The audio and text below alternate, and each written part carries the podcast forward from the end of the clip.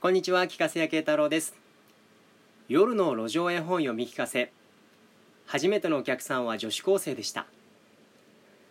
2006年10月14日夜の北千住駅前。レジャーシートに15冊ほどの絵本を並べた僕は誰もお客さんがいないまま一人で絵本の読み聞かせを続けました。ようやくお客さんが来た頃にはもう夜の10時半を回っていたと思います。初めてのお客さんは2人の女子高生。1人は金髪でもう1人は天にも昇りそうなまつげ。何やってんの？絵本読んでるんだよ。いいことやってんね。でもお客さんがいないんだよ。じゃあ私たちに読んでよ。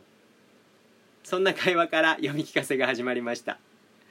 これ読んでとか次はこれって指さされた絵本を1冊2冊と読んでいきました。2人はしっかりと絵本に目を向けてくれて読み終われば拍手をしてくれました。僕はそれがすごく嬉しかった。初めてのお客さんでしたからね。ただただ嬉しかったですね。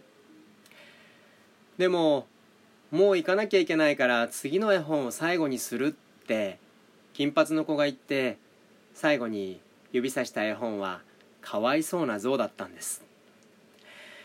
戦時中の上野動物園のお話です。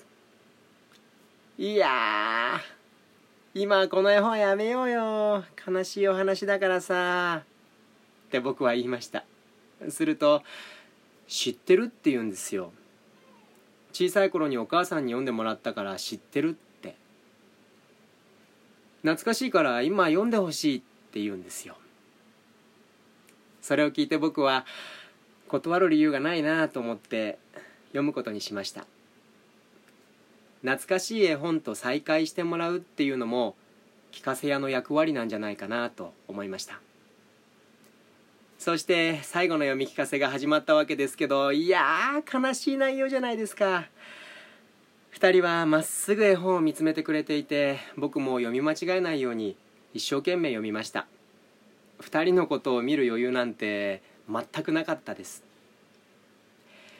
絵本を読み終えて「かわいそうな象でした」って言ったんですけど拍手が聞こえてこないわけですよ。やっぱりこの絵本を読んだのは失敗だったかなって思いました。どんな顔してるのかな2人はと思って勇気を出して2人の方を見たんですけどそしたら2人とも下を向いて涙を拭ってたんですよ。あーちゃんと届いてたんだなって思って何とも言えない気持ちになりました。そして大人に絵本を読むっていうこの活動を誰かがやらなきゃいけないんじゃないかって思ったんですよ。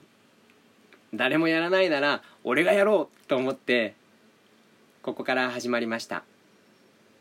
聞かせや慶太郎でした。